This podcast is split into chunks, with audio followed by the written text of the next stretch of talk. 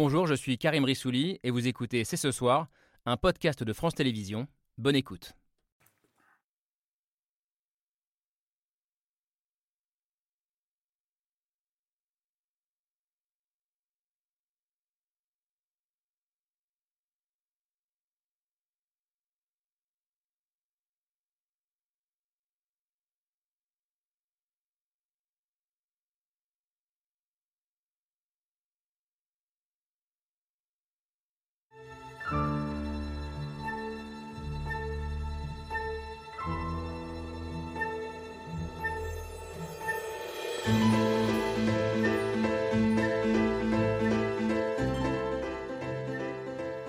Bonsoir à toutes et à tous, soyez les bienvenus sur euh, le plateau de C'est ce soir. C'est ce qu'on appelle euh, l'effet papillon ou l'effet domino.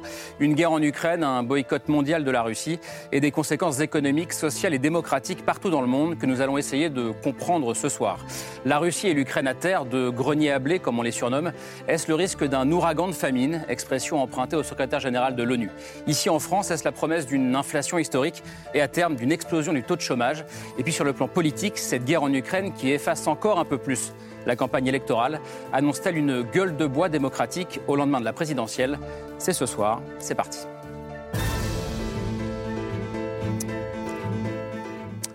Bonsoir Laure, bonsoir Camille. Ravi de vous retrouver euh, toutes les deux ce soir au 20e jour de la guerre en Ukraine et à 26 jours du premier tour de la présidentielle dans cet entre-deux.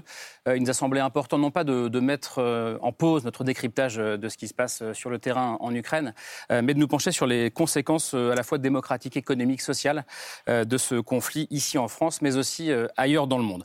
Bonsoir Jean Viard. Merci d'être avec nous. Ravi de vous retrouver sur ce plateau. Sociologue, directeur de recherche au CNRS, au CEVIPOF. J'ai l'habitude de vous présenter comme l'intellectuel le plus optimiste de France. Vous nous direz si cet optimisme résiste euh, à cette euh, période de, crise. Avec nous également ce soir Anne Rosencher, bonsoir, merci d'être là. Euh, journaliste, directrice déléguée de la rédaction de l'hebdomadaire L'Express. vous êtes sûrement très optimiste dans la vie, mais aussi inquiète ces jours-ci. C'est l'objet de votre dernier édito paru sur le site de l'Express hier. Inquiétude que la campagne présidentielle soit éclipsée par cette guerre en Ukraine, que notre fracture démocratique grandisse encore et que le pays souffre d'une gueule de bois ou se réveille avec une gueule de bois démocratique au lendemain de la présidentielle. Risque de gueule des bois démocratiques que vous observez aussi, euh, Mathieu Souquier, évidemment, bonsoir. Je ne bois pas. Euh, expert associé auprès de la Fondation Jean Jaurès. Vous redoutiez il y a quelques mois une flambée populiste pour 2022, euh, titre de votre dernier livre. Vous nous direz si, selon vous, cette guerre sur le sol européen qui escamote encore un peu plus ce débat présidentiel vous inquiète, vous aussi, particulièrement. Gueule de bois démocratique à venir, donc, mais aussi probablement gueule de bois économique euh, à vous lire, Mathieu Plane. Bonsoir, euh, merci d'être avec nous, économiste euh, à l'OFCE, ancien conseiller économique notamment d'Arnaud Montebourg. Les conséquences risquent d'être multiples pour les Français, à commencer par une hausse spectaculaire de l'inflation et à terme peut-être par une hausse spectaculaire aussi du chômage. On en parlera ensemble. Enfin, ces conséquences seront certainement euh, encore plus dramatiques pour d'autres pays. Euh, bonsoir Sylvie Brunel, merci d'être là. Euh, géographe, ancienne présidente d'Action contre la faim, spécialiste des questions d'alimentation, de famine. et l'une des conséquences de cette guerre pourrait justement être une famine dans, dans, certains pays, en Afrique dans le monde arabe également, des pays plus ou moins dépendants du blé produit en Russie et en Ukraine. vous avez une formule qu'on approfondira tout à l'heure. Vous dites le prix de la nourriture conditionne la paix sociale. avant de parler ses conséquences. On prend comme chaque soir des nouvelles de, de ce conflit avec vous, Camille. Euh, depuis le début de l'invasion, on a beaucoup parlé des, destructions, des bombardements, on a vu beaucoup d'images de désolation. Euh, on parle aussi beaucoup du courage des Ukrainiens, mais ce soir, c'est une autre forme de courage euh, qu'on souhaitait mettre en avant. Oui, c'est le courage d'une journaliste russe qui s'appelle Marina Ovsianikova et qui, hier soir, a fait irruption en direct sur le plateau du journal télévisé le plus regardé de Russie en brandissant une pancarte contre la guerre en Ukraine. Российский премьер подчеркнул, надо усилить сотрудничество в рамках союзного государства, а на совещании в правительстве обсуждали, как сохранить доступность лекарств. Non à la guerre, ne croyez pas la propagande, on vous ment ici. Voilà ce qui était euh, inscrit sur sa pancarte. Alors la séquence, on, l'a vu, elle dure que quelques secondes. Euh, il y a un reportage qui est lancé en urgence depuis euh, la régie et qui coupe tout de suite l'image. Il faut savoir qu'on est sur la première chaîne de Russie, donc c'est la plus populaire du pays. C'est une chaîne pro-gouvernementale, publique, qui est regardée quotidiennement par des dizaines de millions de Russes. Et Marina Ovsianikova, c'est une employée de cette chaîne. Elle est journaliste, elle est productrice. Et juste avant son happening en direct, elle avait enregistré une vidéo qu'elle a publiée sur les réseaux sociaux. Ce qui se passe en Ukraine actuellement est un crime et la Russie est l'agresseur. La responsabilité revient à une seule et unique personne, c'est Vladimir Poutine. Malheureusement, ces dernières années, je travaillais pour la première chaîne. Je travaillais pour la propagande du Kremlin. J'ai honte de les avoir laissés dire tous ces mensonges à l'antenne. Honte d'avoir permis la zombification des Russes. Nous, les Russes, sommes réfléchis et intelligents. C'est à nous d'arrêter cette folie. Sortez manifester. N'ayez pas peur. Ils ne peuvent pas tous nous emprisonner. Donc Marina Ovsianikova a été euh, arrêtée tout de suite euh, après son éruption dans le journal télévisé. Elle a été jugée cet après-midi par un tribunal administratif qui l'a libérée, mais qui l'a condamnée à une amende de 30 000 roubles. Ça fait environ 250 euros. Euh, ça paraît assez clément si on compare à cette nouvelle loi qui a été adoptée dans les jours qui ont suivi l'attaque en Ukraine, qui punit de 15 ans de prison toute personne qui parlerait de guerre ou qui discréditerait l'armée russe.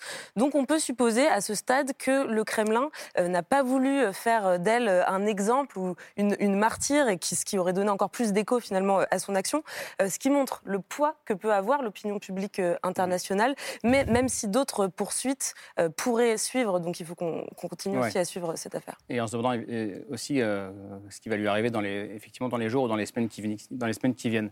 Laure, comment est-ce que vous regardez cette, cette image? Ben, C'est une héroïne. Pour moi, c'est une héroïne, c'est quelqu'un qui incarne une résistance euh, intellectuelle, politique, spirituelle. C'est quelqu'un qui fait partie de la longue histoire des femmes qui a toujours été à l'aube des révolutions.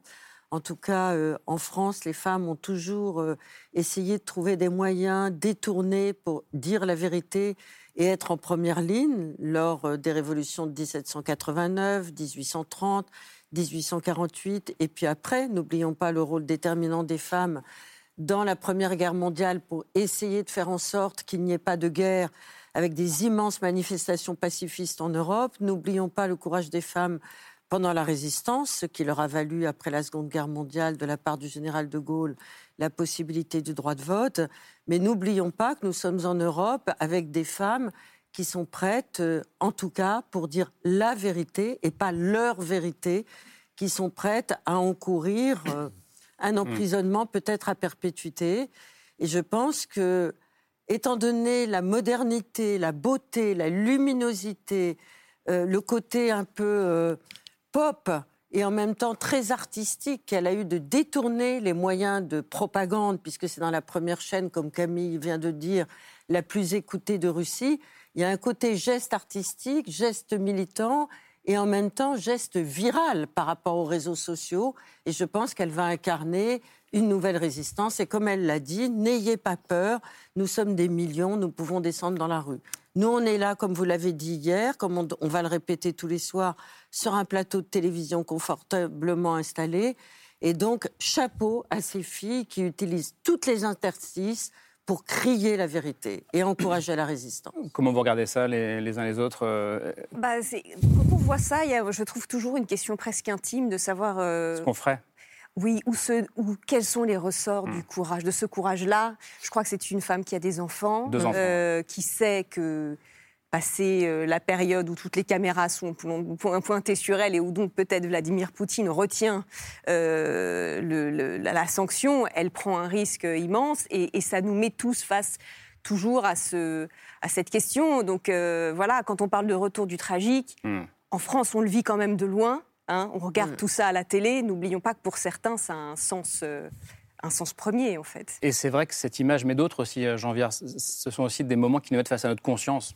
Euh, oui, parce qu'on est tous un peu mini-choix dans cette affaire. Je veux dire qu'on est très malheureux de pouvoir rien faire. On sait qu'on ne peut rien faire d'autre qu'aider les gens, leur donner des armes, de l'argent, mais quelque part, le fait qu'on ne puisse pas faire la guerre, c'est très hmm. difficile à vivre, et ça va l'être de plus en plus si ça continue. Donc c'est pour ça d'ailleurs qu'il faut, euh, je pense, les aider au maximum de toute façon, ça va de soi, mais aussi dire, attendez, c'est pas une guerre mondiale. C'est effectivement une guerre, il faut essayer de la cadrer, et en même temps, il se passe un phénomène incroyable. C'est une panique planétaire, quoi, sur le blé surtout, parce que le monde est tellement connecté qu'il que nous manque tous des des morceaux pour nos bagnoles. Enfin, je veux dire, on n'a pas idée de comme ça joue. Mais sur cette femme, qui est évidemment très courageuse, il faut rajouter quand même qu'elle est moitié ukrainienne, moitié Oui, russe. absolument. Donc elle est quelque part, elle fait la même chose que font des, des- des- des millions d'Ukrainiens et, et des milliers de femmes en Ukraine qui prennent aussi des risques presque encore pires. Donc le fait qu'elle soit, il y a 10% des Russes qui sont euh, euh, mélange, j'allais dire croisement euh, d'Ukrainiens et de Les métis. et, et de Russes, de métis. euh, je ne sais pas s'ils se pensent comme métis, c'est pour ça que je n'ai pas utilisé le mot. Donc il faut le dire aussi, c'est-à-dire c'est beaucoup 10% des Russes parce que forcément ceux-là ont une influence dans la société Mhm. russe considérable et ça aussi il faut le penser. En faisant ça, elle a certainement aussi galvanisé cette communauté Mhm. euh, qui est extrêmement importante. Si vous voulez, les formes de totalitarisme, et Anna Arendt l'a bien montré, ont tendance à faire des peuples des masses, c'est-à-dire dépourvus d'individualité et de personnalité.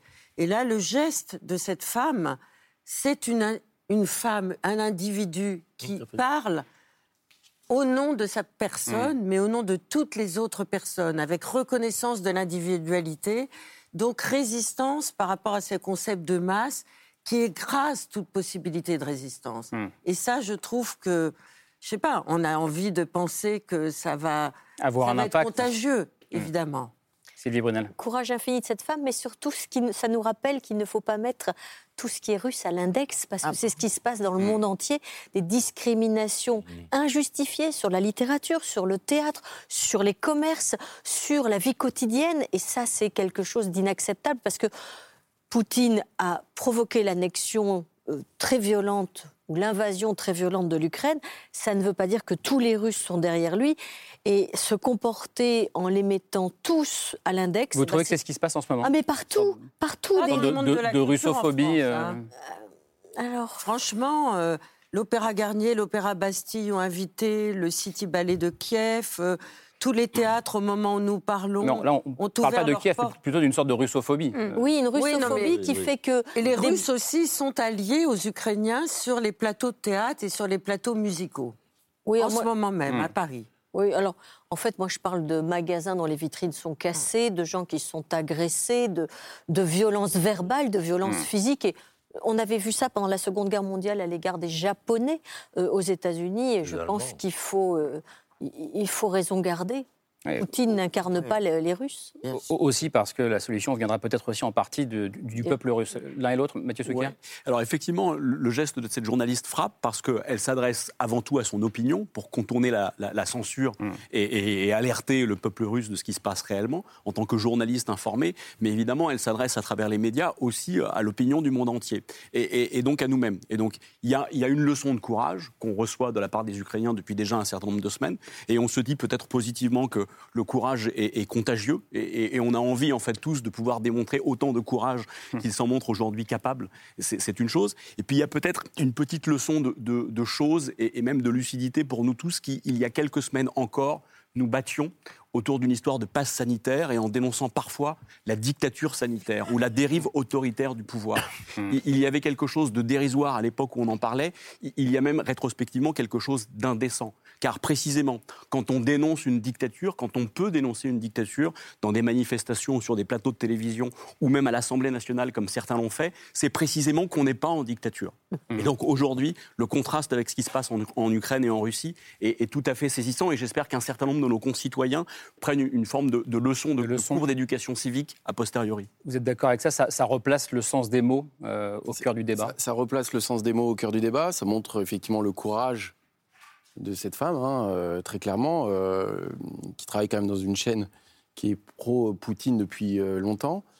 Ça montre aussi qu'il y a certainement une résistance qui se met en place, euh, qu'il va falloir suivre. Et c'est la question qui se pose, c'est comment on peut aider cette résistance, à mon avis. Jean Vierge, je- en vous présentant, je parlais de votre optimisme légendaire. Euh, je l'ai déjà comparé même au fils spirituel de Michel Serres euh, sur ce plateau. Euh, est-ce que- est-ce qu'on réussit à rester optimiste et à, comme vous le disiez, réespérer l'avenir, euh, mais y c'est- compris dans ce genre de moment? C'est évidemment difficile à dire dans le contexte actuel, mais en même temps, chaque tragédie est créatrice. Euh, si on prend la pandémie, moi j'ai toujours dit depuis le début de la pandémie que 5 milliards d'hommes fassent la même chose pour sauver les gros, les vieux et les malades, c'est-à-dire arrêtent de vivre, c'est magnifique. Ils n'ont pas voulu sauver leurs enfants, ils n'ont pas voulu sauver l'argent, le, le travail. C'était les improductifs. Donc c'est pour dire cette tragédie, il y a des dizaines de millions de morts, ça a bouleversé le monde, mais ça a tourné une page du monde. Donc on peut, bien sûr, il faut d'abord soigner les On malades. a du mal à voir en quoi, en quoi ce conflit, Mais par là, d'une certaine façon, je veux dire, effectivement, l'Empire russe bouge, il n'arrive pas à trouver ses limites, il est dans une crise extrêmement profonde, et puis c'est la dernière génération euh, des gens formés sous le communisme. Donc, euh, on- Hmm. bon, donc, et tout ça, si vous voulez, je ne sais pas comment ça va passer, mais même, regardez, juste d'un point positif, c'est qu'on est beaucoup plus solidaire qu'on a été avec les Syriens. Et que, Avec que les demain- réfugiés ukrainiens. oui, les, euh, oui, les réfugiés Oui. ukrainiens. Est-ce que demain, s'il y a une autre, on pourra ne pas être accueillant si c'est euh, d'autres populations du Sud euh, dans une situation pareille Ça sera beaucoup plus difficile. Sylvie Brunel se dit peut-être que oui. Moi, je me rends compte qu'en ce moment, il y a toujours la guerre au Yémen, qu'il y a toujours la guerre en Syrie, qu'il y a toujours tout un ensemble de drames dont on ne parle plus du tout. Et c'est vrai qu'il y a quand même un double standard. Euh, il, faut, le- il faut le dire. On est beaucoup plus. On se sent, ce- le kilomètre sentimental joue à plein. Alors l'épicentre de cette euh, guerre dont on parle euh, beaucoup depuis trois semaines maintenant, c'est l'Ukraine évidemment, la Russie à côté, mais les conséquences, je disais en titre, se font déjà euh, ou vont se faire ressentir dans les, dans les semaines qui viennent un, un peu partout dans le monde. On parle déjà par exemple de risque de famine dans certains pays. Pour mieux comprendre cet euh, effet domino, on regarde le mail de Pierre Michel et on en débat juste après.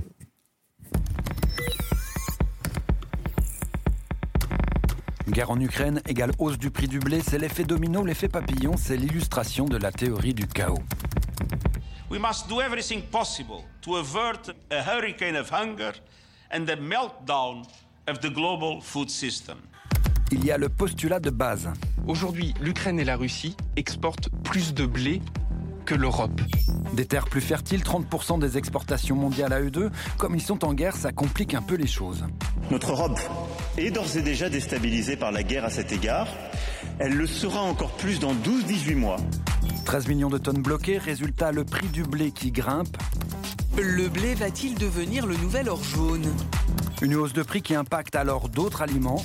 Les produits laitiers, la bière ou encore le poulet, autant de produits qui devraient vous coûter plus cher prochainement. Ça c'est pour la France et en France encore, ça va bien.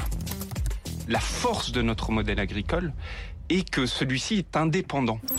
Ailleurs, c'est plus compliqué. 45 African and least developed countries import at least one third of their wheat from Ukraine and Russia.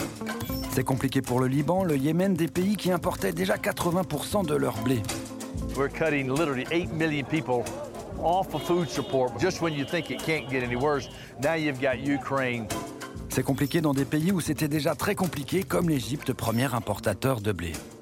And all of this is eating the poorest, the hardest, and planting the seeds for political instability and unrest around the globe. Et ça, c'est la dernière conséquence, ce qui avait déclenché en 2011 le printemps arabe. Cette année, le prix du pain a déjà été une des causes de la révolte du peuple tunisien. Une révolution contre la vie chère parce que la flambée du prix du blé, parce que de mauvaises récoltes un peu partout dans le monde, mais surtout dans un pays. C'est la canicule en Russie qui a amorcé la hausse du prix du blé. Des récoltes catastrophiques, Moscou stoppe ses exportations. 30 millions de tonnes, soit un cinquième des stocks mondiaux. C'est l'effet domino, c'est la cerise sur le gâteau. Effet domino. Et je me tourne vers vous, euh, forcément, Sylvie Brunel. Un ouragan de famine dans le monde, dit euh, Antonio Gutiérrez, le, le secrétaire général de l'ONU. Est-ce que l'expression est exagérée ou est-ce que c'est un risque bien réel aujourd'hui Alors, il a dit ouragan, oh, hunger, de faim. De faim. Euh, ce qui n'est pas tout à fait pareil.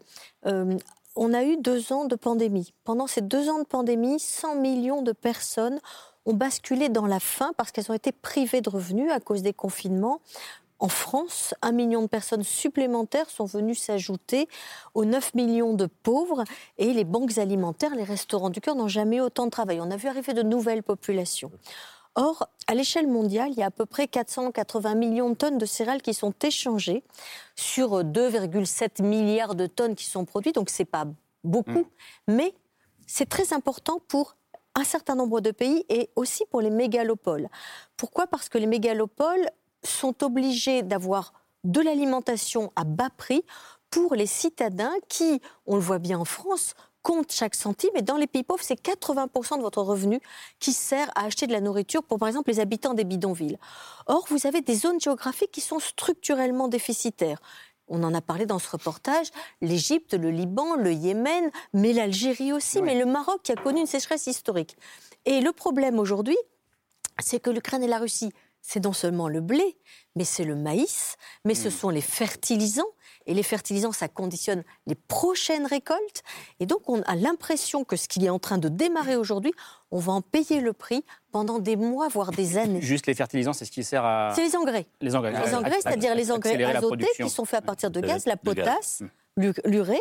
Et l'Ukraine et la Russie sont très productrices de ces engrais. On regarde la, la carte des pays impactés, euh, Oui, Camille. tout à fait. Alors sur la question du blé précisément, on va, on va voir un planisphère qui permet de se rendre compte de l'ampleur des pays qui vont être euh, impactés par euh, la réduction, voire l'arrêt total des exportations de blé russe et ukrainien. Il s'affiche en bleu, donc ça concerne, comme on l'a dit, euh, pas mal de pays du, du Maghreb, la Libye, la Tunisie, euh, le Maroc ou encore l'Algérie, qui importent une grande quantité de blé russe et ukrainien. L'Égypte importe jusqu'à 80% de blé depuis euh, la Russie et l'Ukraine. Et comme vous l'avez dit, Sylvie Brunel, cette zone a connu des sécheresses très importantes euh, cette année, donc ce qui, ce qui les rend encore plus dépendants justement de ces importations.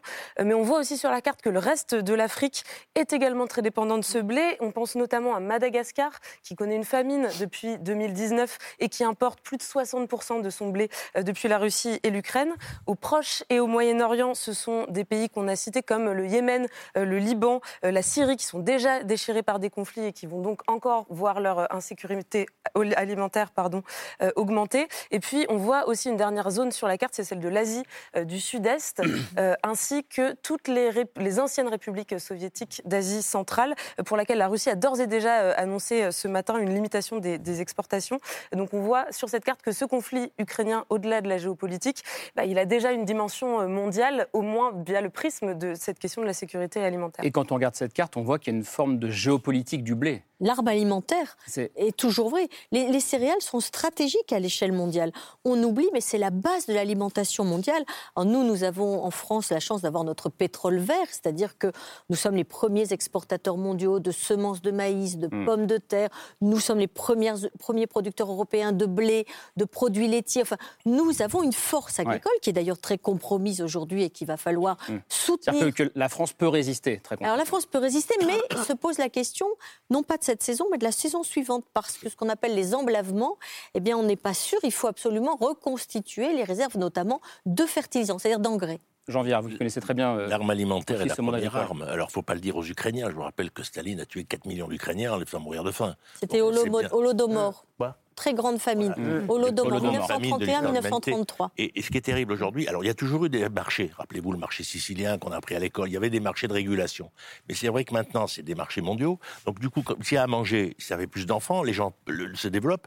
Et effectivement, si on enlève l'arrivée des nourritures, c'est une tragédie épouvantable. Parce qu'effectivement, euh, les populations peuvent croître dans des territoires. En gros, il n'y a pas de quoi se nourrir. Et en plus, on a agrandi les villes. Quand vous êtes en Algérie, tout ça, ben, on construit les villes dans les terres agricoles qui étaient autour des villes. Souvent, les meilleures terres étaient autour des villes. Les villes s'étendent on peut plus se nourrir. Donc ce qui se passe là est absolument, euh, c'est complètement euh, évidemment dramatique dans les pays du Sud. Je ne sais pas du tout comment on va faire.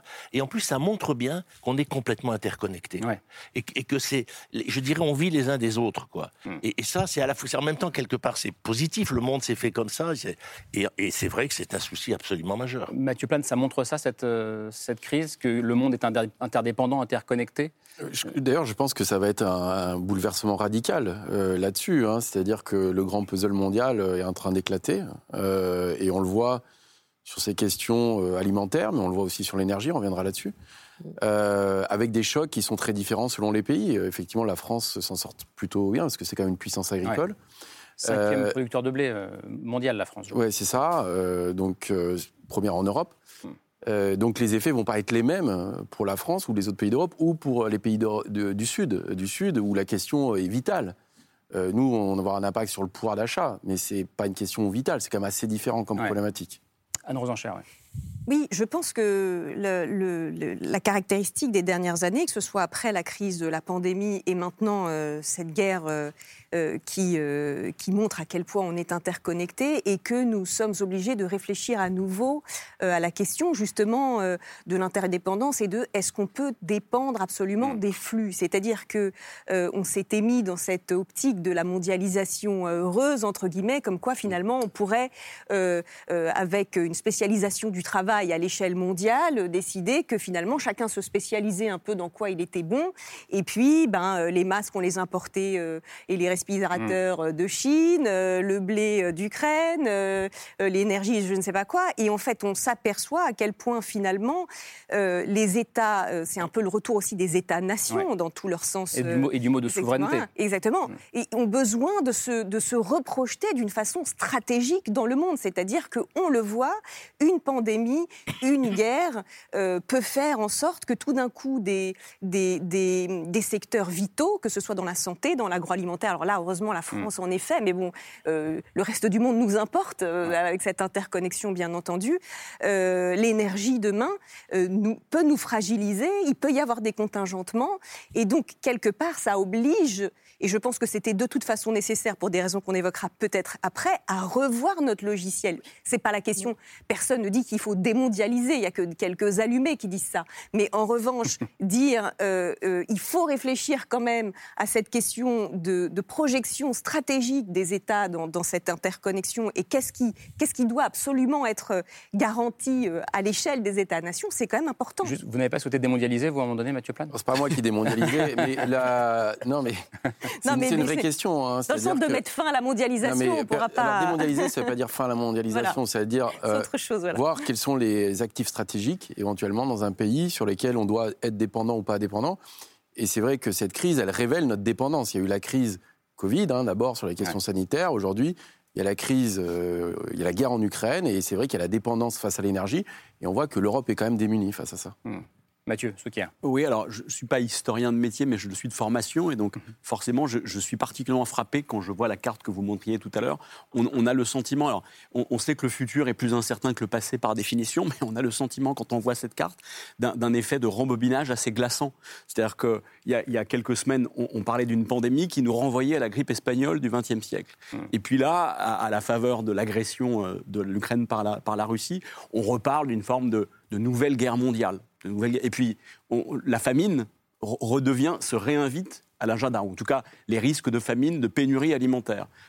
Entre les pandémies, entre les conflits mondiaux, entre la famine, on a le sentiment effectivement qu'on rembobine. C'est un peu glaçant. Mais j'ai beaucoup lu les livres de Jean Viard, et donc je me suis beaucoup imprégné de son optimisme. Je les ai toujours lus avec beaucoup d'intérêt. Et puis j'ai été formé par un historien qui s'appelle Jacques Marseille, qui lui aussi était très optimiste.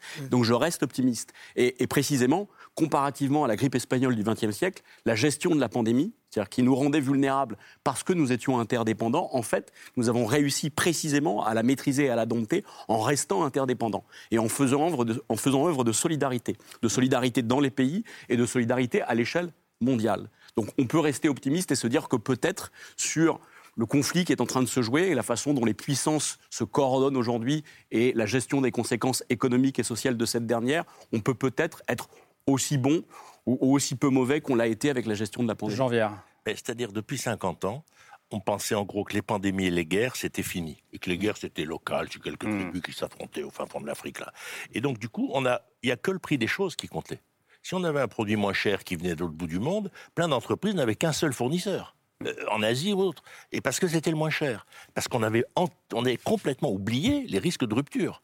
Et là, on y revient complètement. Et donc, on se rend compte qu'il ne faut pas avoir un fournisseur, mais quatre ou cinq. Donc, ce n'est pas, pas la fin de la mondialisation. C'est qu'on va construire des réseaux beaucoup plus complexes pour être capable de réagir. Mais il y a ça. Et puis, la deuxième question, c'est qu'il y a des gens qui vont mourir de faim. C'est-à-dire qu'on a un problème d'urgence cette année sur des populations extrêmement nombreuses. Et, et où là, je veux dire que nous aussi, il va falloir quelque part qu'on se démunisse. Parce que si les pays qui ont des stocks n'acceptent pas de baisser, par exemple, leur consommation de blé, ben, on ne va pas s'en sortir. Donc, c'est pour ça qu'il y a deux sujets. Il y a le monde va se réorganiser. Et effectivement, il y a une urgence absolument dramatique. Juste sur cette carte, euh, je parlais de géopolitique du blé, Oui. euh, Alors, parce que on, on voit la, géopolitique aussi des une, céréales, une hein. zone d'influence des céréales, une Des zone, d'influence de la Russie, Oui. pour le coup. Ce Alors, qui est intéressant, c'est il que euh, Il y a huit pays, huit pays qui sont exportateurs de céréales dans le monde et il y a 150 pays qui sont importateurs Ouais. de céréales. Pourquoi? Parce que nous fêtons, enfin nous fêtons, nous devrions fêter les 60 ans de la PAC, de la politique agricole commune. Il faut pas oublier que l'Europe a connu la guerre, que nous avons connu la guerre et qu'il a fallu bâtir l'indépendance alimentaire de l'Europe. Le problème, c'est que depuis 20 ans ou 30 ans, les agriculteurs ont tellement bien travaillé qu'on pense que la question alimentaire est résolue. Et la politique de l'Union européenne aujourd'hui, c'est de dire aux agriculteurs, maintenant, vous allez vous préoccuper de toutes les questions environnementales, ce qui est tout à fait légitime, de l'eau, des sols, de la biodiversité. Et on leur demande, par exemple, dans le fameux pacte vert de l'Union européenne, de mettre 10% des terres en jachère. C'est-à-dire de. Et bien aujourd'hui, on se rend compte qu'il faut repenser tout ça parce que la Chine a un an de stock. La Chine, elle a un an de stock. hein. Mais nous, nous avons 20 jours de stock. Mais il y a une forme de quadrature du cercle, c'est-à-dire que repenser tout ça. euh, c'est la troisième révolution agricole, c'est mais produire en protégeant. Mais en, en- mais en- en restant écolo? Comment on bien fait sûr, mais bien sûr. Mais vous savez, dans les mettre les deux en campagnes. même temps. Pardon, je- Non, non, mais c'est- Oui. Pardon, oui, oui, dans les campagnes, aujourd'hui, je ne sais pas si vous êtes allé au sein de l'agriculture, mais il n'y a pas une filière, que ce soit les producteurs de pommes, de maïs, les producteurs de lait, qui se disent OK, comment on capte du carbone? Et en plus, ce qui est important, c'est de savoir c'est que ces agriculteurs en France qui occupent la moitié du territoire, ben, ils ont des solutions. Mais d'abord, ils sont nourriciers. Avant d'être des décorateurs de la nature, ce qu'ils peuvent être aussi, ils sont nourriciers. Ils nous nourrissent. Et on les a méprisés. Ça fait des années qu'on leur tape dessus, qu'on les traite comme des pollueurs, des empoisonneurs, des bouseux, alors qu'en réalité, ça fait 20 ans qu'ils nous nourrissent et qu'ils nous protègent malgré nous de maladies dont nous avons oublié l'existence. Et donc il est temps de remettre ces gens-là, qui sont de moins en moins nombreux, au cœur de nos préoccupations et de nous dire, comme pour l'énergie, la question du pétrole vert, elle est fondamentale. Je reviens juste à la Russie d'un- mot avant de passer aussi à, à l'énergie ici en France. Mais sur la Russie, est-ce qu'il est juste de dire que c'est après les sanctions de 2014 Oui, tout à fait. C'est contre la Russie, après Oui. l'annexion de la Oui. Crimée, Alors que la Russie a, a opéré un réarmement agricole? Oui, alors la Russie était le premier importateur de nourriture au monde jusqu'à ce que nous décidions de la punir pour son annexion de la Crimée en 2014. Cela dit, nous avons aussi puni nos agriculteurs qui se sont dit mais nous on sert de variable d'ajustement. Et Poutine en a fait une question de principe. Et vous savez, la chance de Poutine, c'est qu'il a des terres qui bénéficient du réchauffement climatique. Il bénéficie aujourd'hui d'un élargissement de son domaine cultivable. Et donc, en quelques années, il est devenu de premier importateur à premier exportateur de blé. Et dans les 485 millions de tonnes de céréales qui sont échangées sur les marchés mondiaux, l'Ukraine et la Russie, c'est 100 millions de tonnes. Mais, mais ça interroge aussi, euh, avec le recul de quelques années, euh, comment les sanctions économiques peuvent aussi revenir en boomerang vers, ceux qui les ont, euh, vers ceux qui les ont mises en place, euh, pour le coup. Je, je passe à la, à la France, parce que c'est peut-être plus votre regard plus précis, Mathieu Plane. Vous dites, pour la France, et ça correspond à ce qu'on a dit, euh, ce n'est pas la question du blé euh, le problème, mais la question de l'énergie qui va nous revenir en pleine tête. Oui. C'est ça qui vous inquiète aujourd'hui même? Alors, bon, d'abord, il y, a- il y a plusieurs éléments, mais oui, le premier, euh, premier effet, hein, évidemment, dans la transmission, euh, on va dire, du choc, en tout cas, euh, économique, il est clairement par l'énergie. C'est une composante importante de notre consommation. Euh, c'est près de c'est 9%, hein, pour être exact. Euh, mais sur- sur- surtout, c'est, euh, on a une grande dépendance hein, sur cette énergie. Et elle est très inégale, notre consommation, en fait. C'est-à-dire, elle n'est pas du tout la même si vous êtes un ménage citadin, si vous avez une voiture ou pas, si vous vivez à la campagne, si vous avez un grand logement, un petit logement, si vous avez des enfants. Donc, il y a des grandes différences.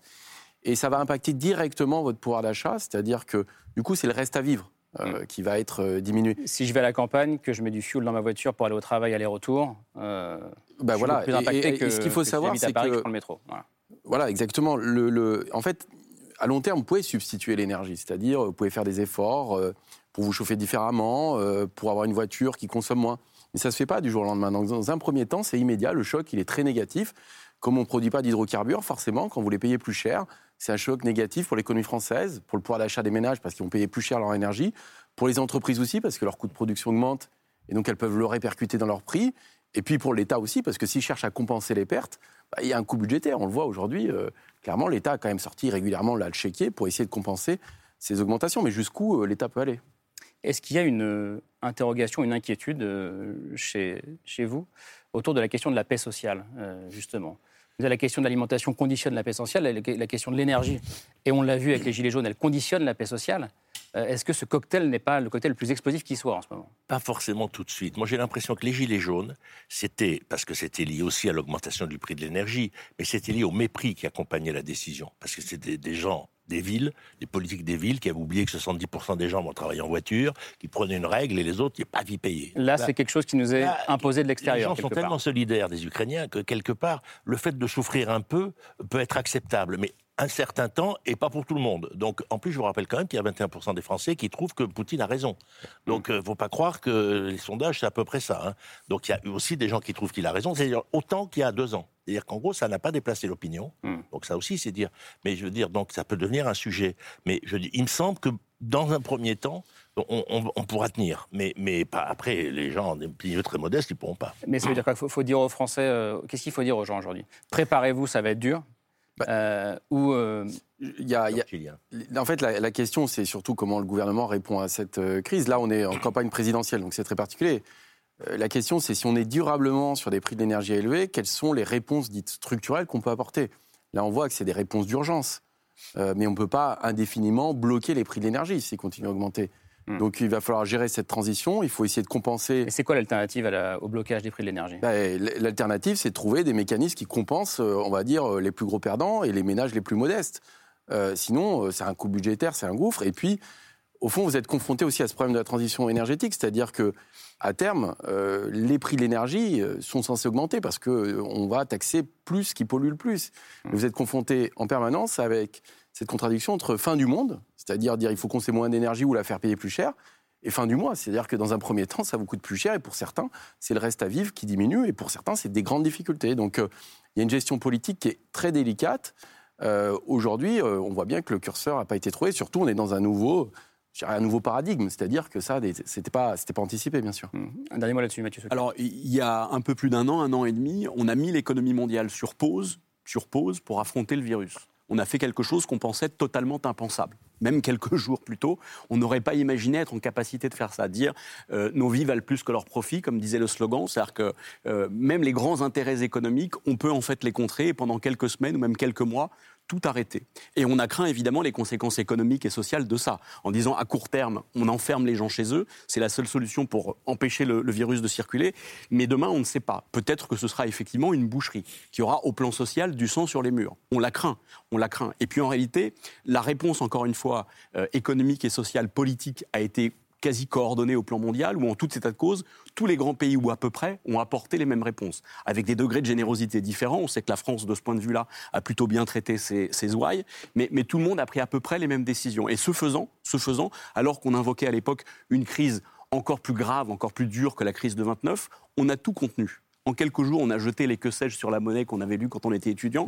on a tout bazardé, on a revu nos dogmes, nos dogmes et, et- et on, et on s'en est sorti. Mais est-ce qu'on peut le refaire qu'on avait l'impression, pardon, que 2022 allait nous rappeler quasiment les 30 glorieuses, avec euh, un, un- un taux d'emploi très élevé, croissance une croissance elle-même très élevée. Donc voilà, donc encore une fois, à partir du moment où on a réussi à dompter une crise majeure il y a un an et demi en revoyant nos dogmes et en nous coordonnant à l'échelle internationale, peut-être que cette fois-ci encore, on peut rester un tout petit peu optimiste. Anne Rosenchère. Oui, en effet, bah, je pense qu'il y a vraiment les deux problématiques. Il y a la problématique pouvoir d'achat, tout simplement, euh, que Mathieu Plane a très bien résumé. C'est-à-dire que la, la dépense énergie, plus, en fait, euh, moins vous gagnez votre vie et plus elle est importante, surtout, en effet, euh, si vous n'êtes pas dans des métropoles à pouvoir prendre le métro euh, ou que sais-je.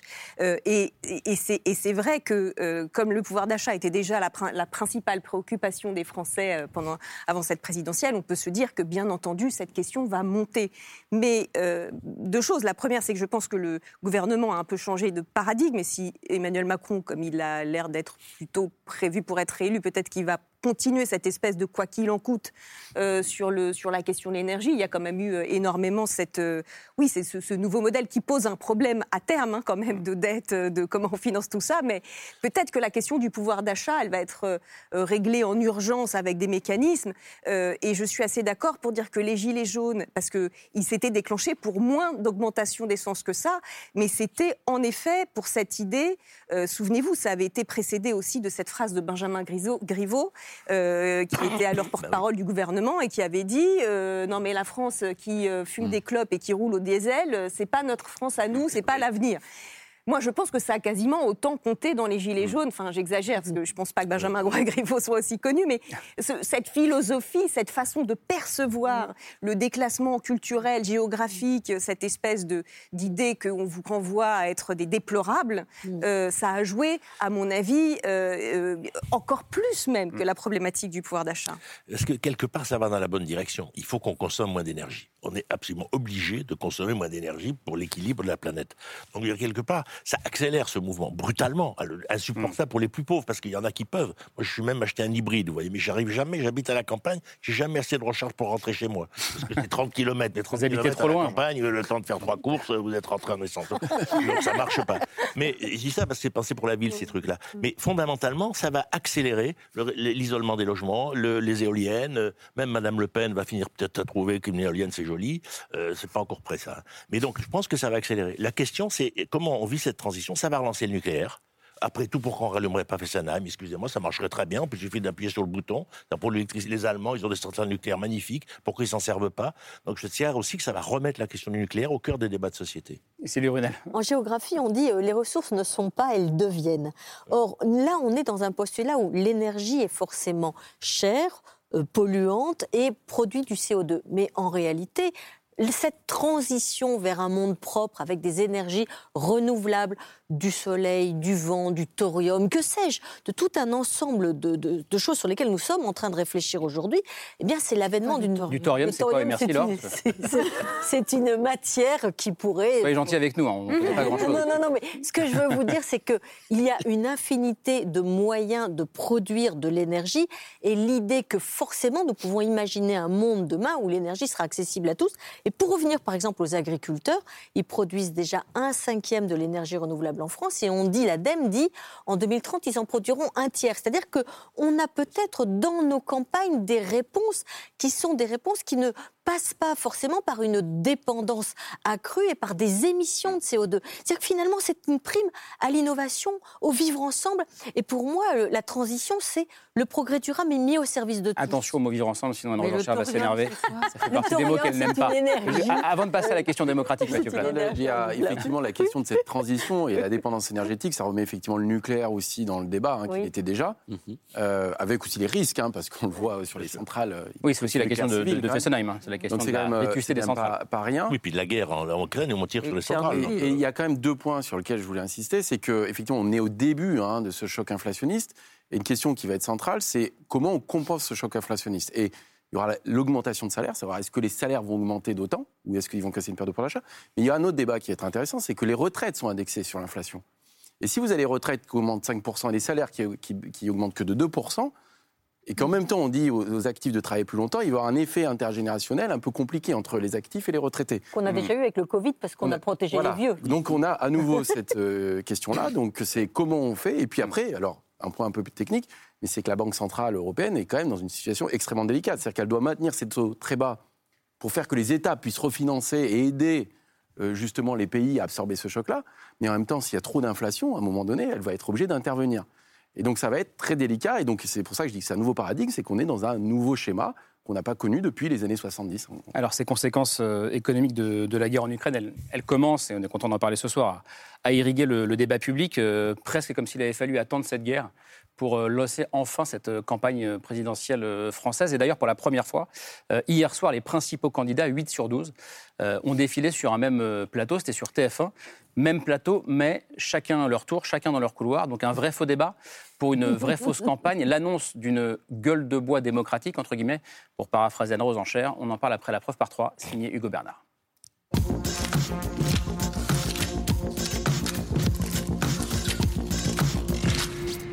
La preuve par trois commence par cette image. Une photo prise hier lors d'une émission politique de TF1 et dans laquelle il y a grand 1 Emmanuel Macron. Le président candidat à la télé parmi sept autres concurrents. Pour les cinq années qui viennent, il nous faut avoir collectivement beaucoup d'ambition pour notre pays. Une soirée politique un peu spéciale car sans échange entre les candidats. Vous voyez à vous. l'invité, vous n'allez pas vous croiser, mais vous frôlez. Merci beaucoup.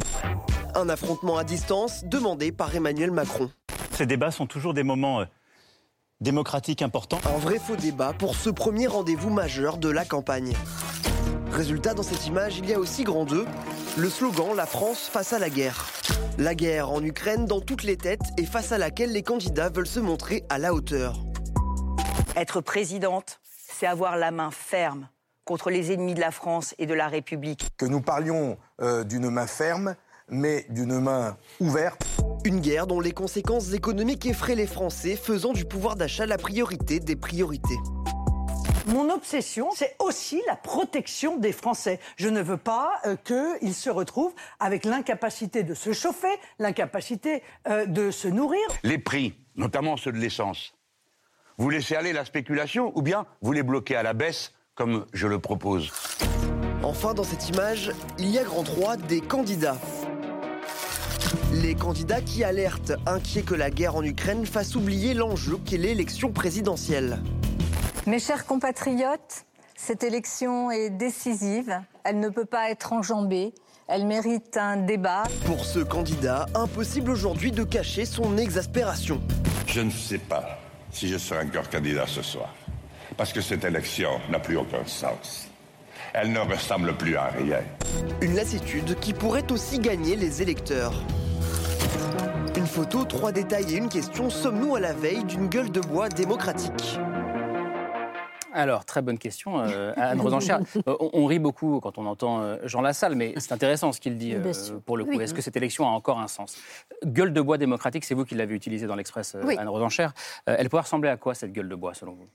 En fait, je pose la question. Pour l'instant, personne ne sait. On n'est pas des oracles, fort heureusement. Et, euh, et simplement, euh, voilà, il se trouve qu'il y a une guerre euh, aux portes de l'Union européenne, que c'est un événement monstre, personne n'y peut rien, qui est propre à balayer tout sur son passage, à monopoliser un petit peu l'attention, les esprits, euh, euh, l'attention médiatique, mais aussi des, des Français, objectivement. Euh, Quand vous parlez, les gens sont inquiets, sont sidérés. euh, il l'était d'ailleurs surtout les, les dernières semaines.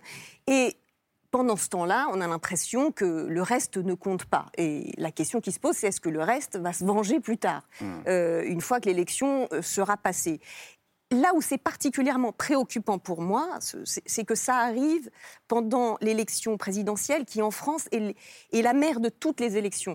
Il, il faut comprendre juste ce que ça représente. C'est-à-dire que euh, la cinquième, qui a été euh, inspirée euh, par le général de Gaulle, elle a été bâtie autour de la philosophie que, en France, l'union, le rassemblement se faisait par l'État central. Euh, et qu'à la tête de cet État, il y avait le fameux homme de la nation choisi par elle-même pour répondre de son destin. C'est pas du tout la même chose juste que le- que l'Espagne, que l'Allemagne, etc. Donc une où- campagne au second plan, vous dites c'est incompatible avec la c'est 5 République. incompatible. Donc la question qui se pose aujourd'hui, c'est euh, euh, si ça se trouve, Emmanuel Macron va être même mieux réélu qu'il n'a été élu. Donc Hmm. on pourrait se dire quelque part il aurait plus de légitimité. Sauf que la vérité, c'est que les circonstances exceptionnelles dans lesquelles ça se déroule, elles risquent après coup, à posteriori, Hmm. de faire, surtout pour ceux qui s'estiment pas euh, euh, représentés, et ça fait longtemps en plus, la crise de la représentativité et de la légitimité, elle dure d'avant Emmanuel Macron. Ouais. Pour moi, il y a le risque de l'aggravation quelques mois après l'élection. C'est une Ça question fondamentale, euh, Mathieu. Flucker, pour le coup. Et je rappelle qu'on est à 26 jours de l'élection, ça paraît presque irréel de le dire comme ça. Oui, alors, et je nuance même cette présentation en réalité. On répète depuis des semaines et des semaines que la campagne n'est pas là. Moi, j'ai le sentiment que la campagne est là au contraire depuis longtemps. Euh, D'abord parce que certains candidats se sont déclarés depuis longtemps. Marine Le Pen et Jean-Luc Mélenchon sont en campagne depuis un an et demi ou deux ans, je ouais, ne sais bien pas. sûr. Et, et puis à l'automne quand même, on a eu deux primaires. Alors la primaire des écolos, on a mangé des débats écolos euh, sur toutes les chaînes de télé pendant quelques semaines. Puis ensuite, on a mangé des débats euh, de la primaire LR pendant des semaines et des semaines. Et puis l'automne a aussi été marqué par l'explosion d'un phénomène, c'est-à-dire l'émergence du phénomène Zemmour. Donc on a mangé du Zemmour pendant plusieurs semaines. Donc on est en réalité dans la campagne présidentielle depuis déjà des mois. Ce qui faisait défaut, effectivement, c'était l'intérêt des Français. Mais dans toutes les campagnes électorales, dans toutes les campagnes présidentielles, c'est à la fin que les Français se réveillent. Avant, ils ont autre chose à faire que de penser à l'élection présidentielle. Moi, Et encore une fois, que- quand même qu'en que la 2017, préoccupation de ceux qui s'y présentent. Peut-être que 2017 était une élection particulière, avec beaucoup, beaucoup de rebondissements, mais que l'intérêt des Français était, avait commencé plus tôt qu'au mois de mars, non? Alors, ce qui est juste, c'est pas encore une fois le désintérêt des Français pour l'élection présidentielle en tant que telle. Ce qu'on a mesuré dans les enquêtes d'opinion, c'est un désintérêt plus global su- pour l'actualité. en, en 2021, les Français, en fait, on a eu ras-le-bol de s'intéresser à l'actualité. On a pu éventuellement l'analyser comme un effet de saturation après la suractualité dans laquelle on a baigné pendant tous les temps de Covid précisément. Il est vrai que depuis quelques semaines, depuis quelques mois, on sentait une lassitude chez les Français qui en particulier s'exprimait vis-à-vis, encore une fois, de l'actualité. Mais au contraire, la situation internationale nous rattrape.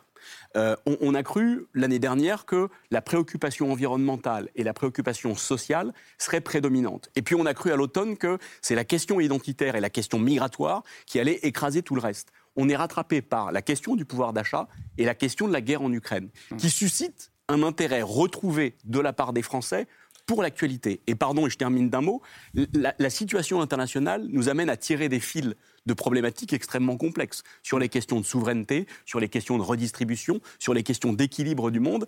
Précisément, on ne parle que de politique et, et- et pas que d'ailleurs de pouvoir d'achat. On était focalisé sur la question du pouvoir d'achat au point que le président candidat, comme première mesure, avait mis sur la table la suppression de la redevance télévisée. comme projet de société, vous êtes c'est un peu court. Peut-être qu'on regagne un peu en dimension. Plutôt Anne Rosenchère ou plutôt Mathieu Souquier, euh, Jean Viard, pour le coup? Plutôt Mathieu Souquier, mais, euh, pas, hier- pas de risque de gueule de bois démocratique? Hier, il y a eu 4 millions de spectateurs à cette émission. La dernière fois, il y avait 9 millions 6 en 2017, quand les candidats avaient discuté, avaient s'étaient engueulés les uns et les autres. Donc c'est pour dire, c'est quand même moins de la moitié.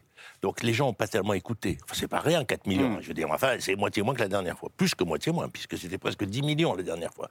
Bon. Donc c'est pour ça, moi, je suis moins inquiet. D'abord, 54% Bah, des pourtant, ce Français. que vous dites a l'air euh, inquiétant. Quoi vous, vous dites, qu'il y a- vous dites qu'il y a deux fois moins de gens qui regardent, mais je suis pas inquiet. Très optimiste, en fait. C'est parce que quelque part, les gens savaient ce qui allait se passer. Euh, c'est- il- D'ailleurs, il ne s'est rien passé d'original. Euh, chacun a dit ce qu'on attendait qu'ils disent. Moi, j'ai regardé un peu, parce que après j'ai arrêté parce que je savais ce qu'ils allaient dire. J'aurais presque pu faire le discours Et à la parce que les Français Bon. se disent peut-être euh, l'élection est pliée? Non, mais parce que. mais, C'est-à-dire, là, on changera pas de capitaine au milieu de la tempête. Bon. Et parce que, mais du coup, il est légitime comme capitaine de la tempête. Il, est, il a pas de projet. C'est pas son projet pour la France qui intéresse. La question, c'est ce qui va être à la hauteur de ce type d'élection. Mais est-ce que c'est pas, est est-ce que c'est pas ça l'inquiétude qui provoque le risque de gueule de bois, justement? Mais on n'y peut rien. Il y a une guerre, c'est comme ça dans toutes les guerres. On ne déplace pas les élections, elles ont lieu dans toutes les démocraties. On a toujours appliqué cette règle euh, aux États-Unis, chez nous, etc. Et je pense que c'est une bonne règle. On peut pas dire on fait pas d'élection, il y a la guerre, parce qu'on s'en sort pas. Donc on fait une élection, mais elle est très particulière. Moi, je crois qu'il faut pas tout le temps appeler au feu, quoi. Euh, effectivement, ben, les gens trouvent qu'ils pensent que Macron va être élu, et que d'ailleurs le risque c'est qu'ils n'aillent pas voter parce qu'ils pensent que ça va se faire tout seul. Donc on peut avoir une surprise. Mais si vous voulez sur le fond, faut... c'est pas si grave que ça. C'est parce qu'ils ont d'autres. Aiment les débats, oui, il n'y a pas de débat pour le Je voudrais moment. agir parce que, parce que justement, euh, euh, c'est compliqué de tenir le discours que je tiens en ce, en ce moment, parce que après on dit que j'appelle au feu, par exemple, pour reprendre votre expression. J'essaye d'autopsier, une de décortiquer une inquiétude, qui est une inquiétude pour mon, pour mon pays et même pour la, stabilité, pour, le, pour mes, mes concitoyens, qui est que je, trouve qu'on vivait déjà en France dans, un, dans une situation de, crise de la, de la politique, voire même de crise de régime inquiétante. Je veux dire, on a quand même eu une dernière élection avec 80% d'abstention.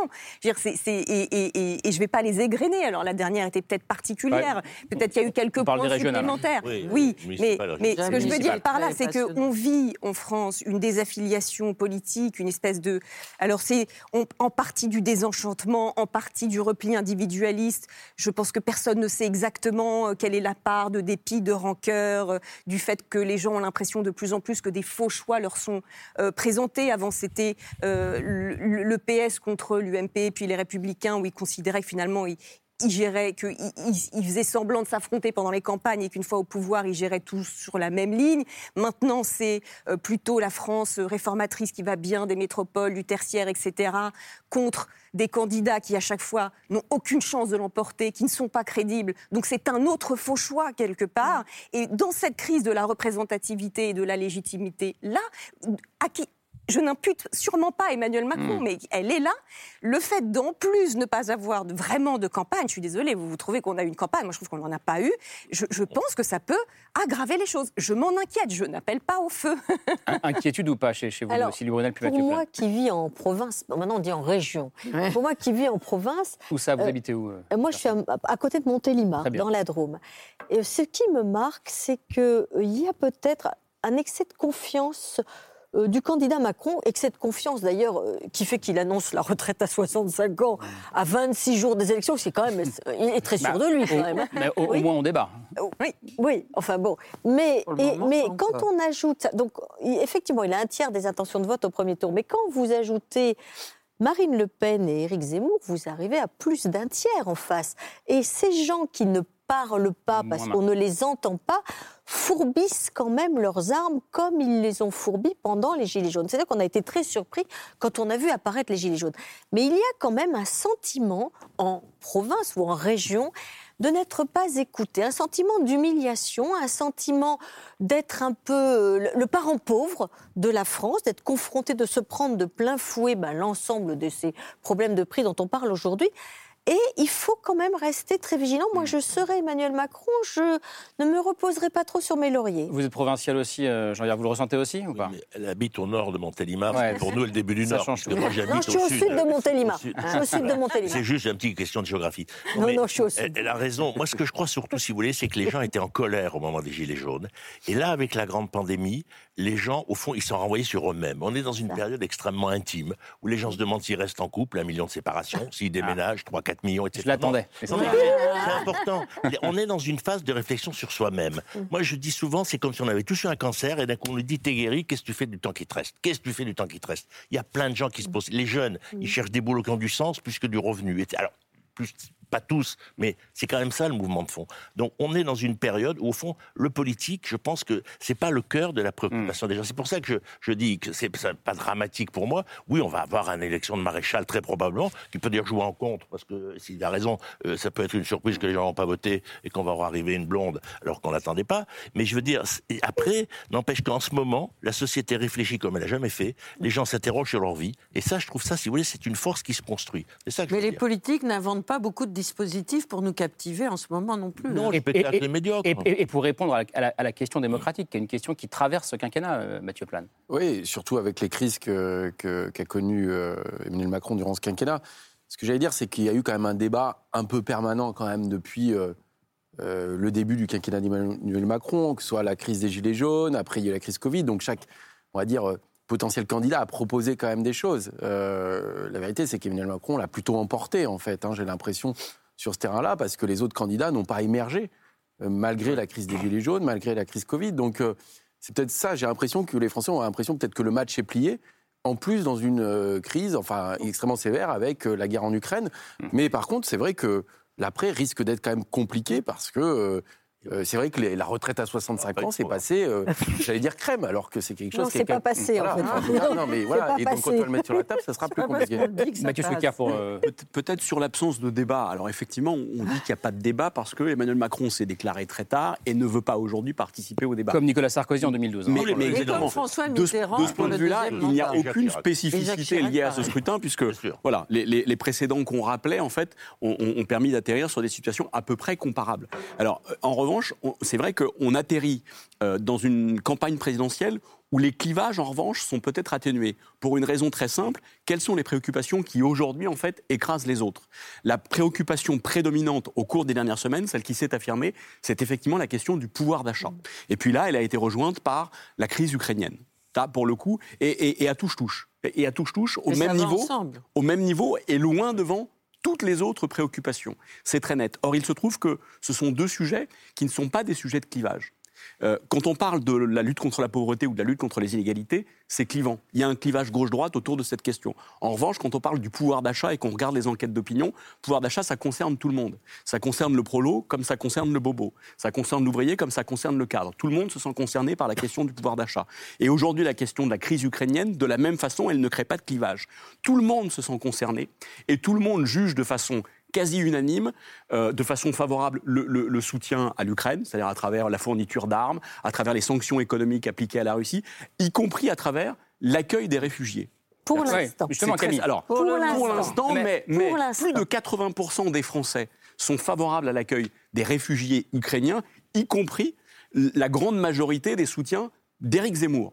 C'est quand même assez frappant. Donc on voit bien qu'il les choses évoluent. C'est-à-dire que même sur ce sujet-là, les clivages dont on parlait il y a quelques semaines encore s'estompent. Les lignes qui bougent de manière la- hallucinante. le, voilà, le, le symbole de cette évolution et de ces lignes qui bougent euh, face à, à l'émotion suscitée par, par tous ces réfugiés euh, ukrainiens, c'est sûrement Robert Ménard, le, le maire de Béziers.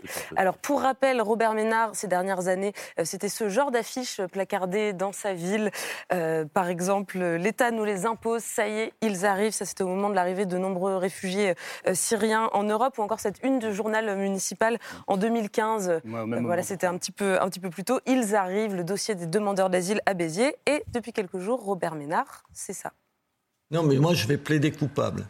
J'ai dit, écrit, publié à Béziers un certain nombre de choses, par exemple, au moment de, de- de- des combats en, en Syrie et, la- et en Irak et l'arrivée des, des- des réfugiés chez nous, que je regrette, que j'ai honte d'avoir dit et fait. Parce que c'était pas bien. Parce que moralement, c'était pas bien, qu'il n'y a pas deux sortes de, de- de victimes. Donc revirement total, plus mea culpa sur cette question euh, des réfugiés. Comment est-ce que vous comprenez ça, Mathieu Zucker? Est-ce que ça veut dire que la guerre en Ukraine, elle change fondamentalement la donne et elle peut faire bouger les positions politiques en France? Ou est-ce que c'est un pur calcul euh, électoral euh, de, de la part de Je Robert suis pas sûr que ce soit un, calcul, un- un- un calcul. En tout cas, enfin, je, je suis prêt à lui concéder une forme de, de sincérité. C'est c'est une guerre, et derrière une guerre, il y a une guerre de l'information, mais il y a là aussi une guerre des émotions, en fait. Et la guerre des émotions, elle est à ce stade gagnée par l'Ukraine et l'Occident ou l'opinion mondiale qui est derrière. Parce que ce que je disais sur l'opinion française qui est en soutien à l'Ukraine, on l'observe dans les enquêtes, dans les autres opinions occidentales, par exemple. Les Donc on voit bien réfugiés qu'il y a- sont blancs quand même, il faut peut-être le préciser. alors, Et ils arrivent avec leurs chiens. Peut-être Voilà. que ça joue, mais, mais, mais prenons ce qui est bon à prendre quand Oui, même. non, mais je suis d'accord. Et puis que- Robert Ménard, il a été président de Reporters sans frontières. hein. dit. On l'oublie, mais c'est quelqu'un. Moi, j'ai travaillé avec lui. à- Mais- Oui, mais moi j'ai travaillé même- à Médecins sans frontières avec Robert Ménard, qui était quelqu'un de remarquable. Mais notez même, mais notez même la façon dont Marine Le. Pen, dès le départ, a dit qu'en matière d'accueil des réfugiés, la France devrait prendre sa part. On a aussi vu. Louis Alliot aller lui-même en Pologne euh, chercher des réfugiés. hein. Exactement. Tout à fait. Bah, Mais tant mieux, il faut Ah, s'en C'était une façon de cliver bah, avec Eric Zemmour aussi. C'est ça, c'est ce que j'allais dire. Est-ce que est-ce que c'est pas aussi une façon de cliver avec Eric Zemmour? Parce que Bah mais si, je crois que oui, c'est pas tactique. Moi, je pense que D'accord, ce vous, garçon, il, est- il était comme ça. On l'a connu on l'a connu comme ça. Ouais. Et puis, il a dérivé à un moment. Et puis, c'est vrai ce que tu dis. Il y a l'émotion, effectivement, qui joue. Mais moi, je crois une chose c'est une société, au fond, on est d'accord. C'est ça le problème. On est tous d'accord pour une politique sociale de gauche, une politique économique de droite et qu'il y ait moins de musulmans. Et qu'on soit, Non. soit gentil. Alors mais non, ça- mais, mais le Non, problème, non, c'est qu'on moins est de d'accord, mais musulmans. personne peut porter Mais c'est en même temps. C'est ça qui est compliqué. Mais, euh, Non, mais c'est ça quand même cette phrase, elle est Moins étrange. D'accord pour qu'il y ait moins de musulmans. Mais parce que le- le- le- le- le- le- la L'opinion publique, vous voulez dire est plus négative qu'elle n'était avant, et notamment à cause des attentats. Donc, Mais tout le monde n'est pas d'accord pour autant. Mais le problème, c'est qu'on n'est pas d'accord Non. entre nous, parce qu'effectivement, personne ne peut porter toutes ces politiques simultanément, même si on a essayé de le faire en même temps. Anne-Rose Enchère. Juste, sur- d'abord, premièrement, je pense que euh, sur la question des réfugiés, en vérité, euh, à mon sens, le, le- le- enfin, la question souvent des Français, quand vous parlez euh, des réfugiés, notamment des réfugiés politiques, euh, les Français ne sont pas euh, euh, du tout arc-bouqués. Faut- Je pense que la question notamment de l'immigration et la question des réfugiés, elle a souvent été euh, mise euh, en même temps. C'est pas, c'est pas exactement la même, en vérité. Euh, et, et- et ce que vous disiez tout à l'heure, c'est assez juste et en même temps, j'aimerais le nuancer sur le fait que euh, le, le- le- vous disiez finalement, le- on n'est plus dans un moment de colère, on n'est plus dans un grand moment politique, les gens se sont repliés sur l'intime, euh, se sont repliés sur. Il y a une partie de vrai, je pense notamment euh, due au quoi qu'il en coûte, qui a permis d'amortir la crise du Covid, alors qu'on pensait qu'on allait euh, connaître une crise sociale majeure. Finalement, les gens ont eu l'impression, bah, ça va, on, on s'en sort, il n'y a pas, y a pas tant de dommages. Donc il y a une espèce de d'amortissement comme comme ça, euh, peut-être du tragique qu'on a vécu de la crise du Covid, qui était quand même incroyable. Néanmoins, moi, je pense qu'on ne se Enfin, il faut faire attention. On, se, enfin, les, problèmes ne disparaissent jamais de même. Je veux dire, l'Occident est aujourd'hui traversé, euh, et on l'a vu aux États-Unis avec l'élection de Donald Trump, et on l'a vu euh, avec le Brexit en Grande-Bretagne, etc. Il n'y a aucune raison que la, France euh, n'échappe à ces, lignes de failles qui sont extrêmement profondes dans la société, qui sont des lignes de failles, mais culturelles, et qui sont euh, Et je pense que nous allons probablement euh, avoir l'élection d'Emmanuel Macron, qui ne représentait pas du tout cette France il y a cinq ans. ans. La question maintenant est de savoir s'il est réélu dans un fauteuil, est-ce qu'il est capable ou pas de faire son De Gaulle 58, c'est-à-dire euh, il arrive au pouvoir et il fait ce qu'il a fait sur l'Algérie aux grandes dames de ses propres électeurs parce qu'il considère que c'est nécessaire pour la patrie et pour la nation. Euh, c'est la vraie la grande question. C'est la question. Des, euh, des voilà. semaines qui viennent. Qu'est-ce qu'il va faire et on, sera, la victoire et on sera là pour en parler. La liste de c'est ce soir.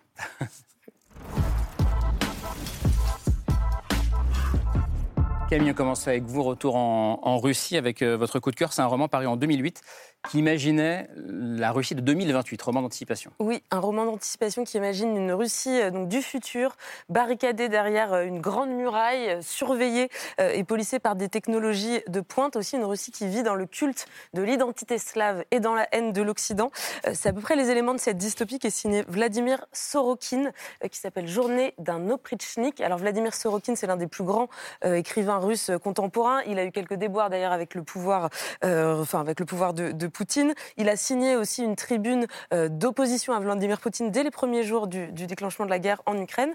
Et donc ce roman qui date d'il y a 14 ans, euh, c'est une sorte de 1984 euh, russe qui nous plonge dans une société totalitaire où un tsar est de nouveau à la tête du pays et les oprichniks, qui sont les agents de la police d'État russe, font régner la terreur. Le roman se déroule en 24 heures. On suit l'un de ces oprichniks dans ses différentes missions entre exécution d'un aristocrate, viol de sa femme, trafic à la frontière euh, chinoise. C'est, il a vraiment venu, vu venir pardon, ce, ce repli complet de la Russie sur elle-même, le regain de nationalisme et, et l'exaltation de l'identité éternelle euh, russe qui est euh, aujourd'hui un peu en cours euh, en Russie. Donc c'est une dystopie ultra violente qui nous donne quelques clés de compréhension du tournant du régime de Poutine et c'est retrouvé en poche aux éditions Point. Journée d'un oprichnik, pas simple à dire.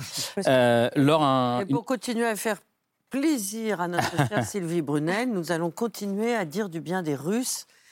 Euh, après Sorokin, immense écrivain contemporain, je voudrais parler de quelqu'un que vous connaissez peut-être, qui est beaucoup moins connu qu'Alexandre Solzhenitsyn, qui s'appelait Varlam Chalamov, qui est un homme qui a été arrêté par la police stalinienne en 1937. Il avait à l'époque 36 ans. Il a passé dans les camps, d'où le titre de son livre exceptionnel qui s'appelle Récit de la Colima, puis Histoire de la Colima. Il est resté jusqu'en 1951 dans les camps. Sa traductrice, qui s'appelle Luba Jurgensen, vient de faire paraître une biographie de cet homme qui a terminé dans un asile psychiatrique pour dire la vérité de la terreur salinienne alors qu'il n'était plus cru de personne. Ces récits sont republiés. Moi, j'encourage fortement toutes les personnes qui ne connaissent pas Chalamov de lire Chalamov parce que c'est un mémorialiste, c'est un résistant, mais c'est aussi un immense poète. Donc découvrons Chalamov et continuons à dire du bien de la haute littérature russe qui a toujours su lier de manière consubstantielle le politique, le spirituel et le poétique. Et le livre s'appelle Le Semeur Dieu, publié aux éditions Verdier. Merci beaucoup, Laure. Merci, euh, Camille. Merci euh, à toutes et tous d'être venus euh, ce soir. Merci, Mathieu Plane. Je renvoie à vos livres à vous, qui étiez ici, Anne Rosencher. On en a parlé sur le plateau il y a quelques semaines. Un chagrin français. C'est à, l'Observatoire. Mathieu Souquer, toujours. en librairie 2022, La flambée populiste avec Damien Fleureau, c'est Fleureau, pardon, c'est chez Plomb. Jean Viard, il vient de sortir, il est là. La France telle que je la connais, aux éditions de l'Aube, c'est chez vous.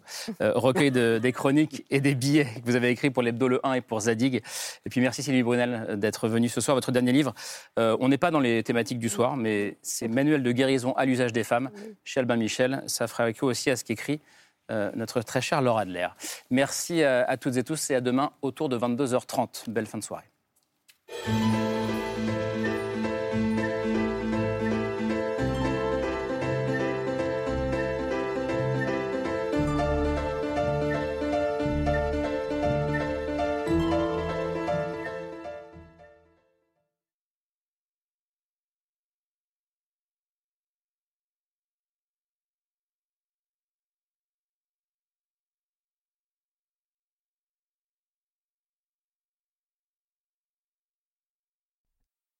C'était C'est ce soir, un podcast de France Télévisions.